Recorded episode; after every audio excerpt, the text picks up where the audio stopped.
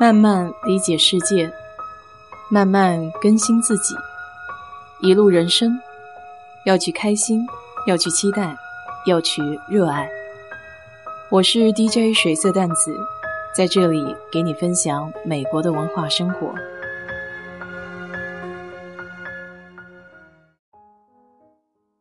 这个周末虽然没有干太多的正经事儿，但我也还算找了一个新的地方去逛了一圈儿。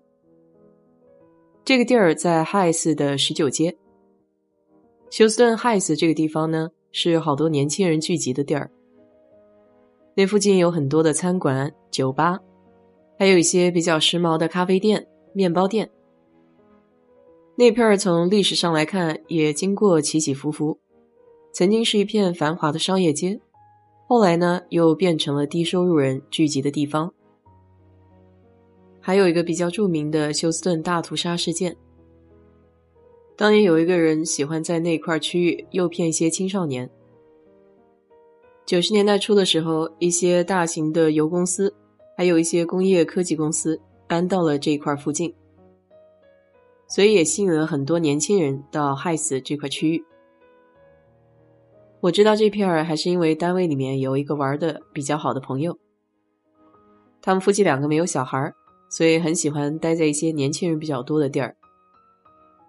在没有疫情之前，这一片儿有很多的活动。我知道这条十九街还是因为有一个穿白衣的活动，这里叫 White Linen Night。顾名思义，就是那天晚上呢，大家都得穿着白颜色的衣服。这条街上的店也会在夜里开放。还有很多其他的商家会支起自己的小台子，售卖一些吃的、喝的，还有工艺品。说白了，就跟咱们的夜市差不多。这也是生活比较无聊，大家找个由头聚聚会、聊聊天。一般这个活动会在夏天举行，七八月份的时候。即便天气比较热，也挡不住大家想要出来看看夕阳景的热情。据说今年有望恢复这个白衣节。当时和朋友去逛那条街，大部分精力都用在逛那些小摊贩上了。街两边那些正式的商店，倒没有花什么时间进去仔细看。所以上个礼拜就想着趁着过年，不如到那边去看看，到底那里有没有什么好玩的店铺。和当时的白衣节夜晚相比。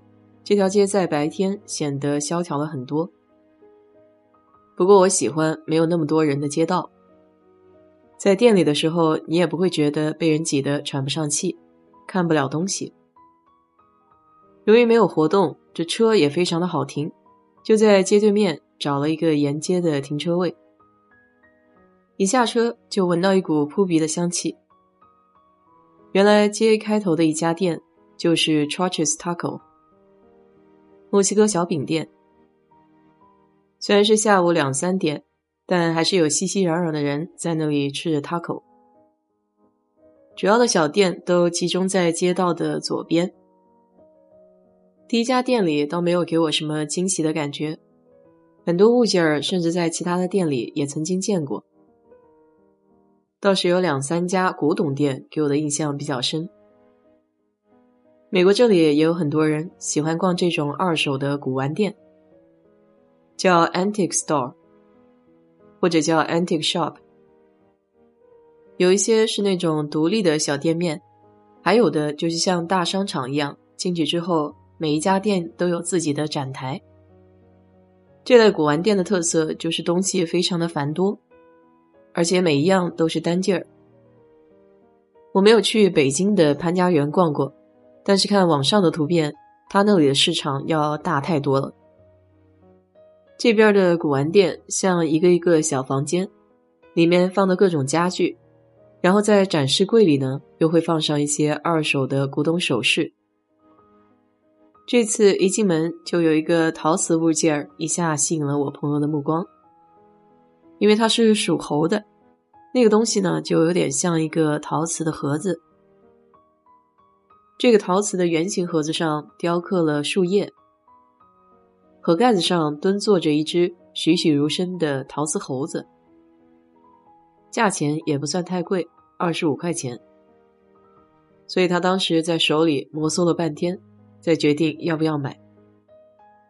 其实休顿本地古玩店里的好多物件都是中国制造的，有那种双面绣的小屏风，是一只小猫；还有那种复古的钱币，上面写着《资治通鉴》。甚至一些比较大型的家具，比如说衣柜啊，还有中药房装药的那种小抽屉的柜子。这次我还看到一种更夸张的东西，就是我们小时候喝的那种可口可乐，它有空瓶子，还有那种完全没有喝过的，盖子都已经生锈的可口可乐，还有五六十年代那种没有打开过的罐头食物。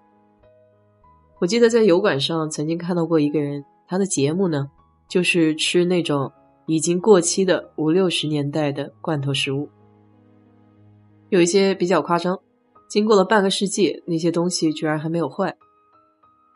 所以你想，这防腐剂在罐头里面到底放了多少吧？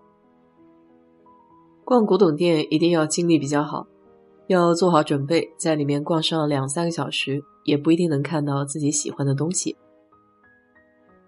但这些七七八八的小物件，总能让你遐想一番这背后的故事。除了古董店之外，我在这条街上还发现一家很有意思的小店儿。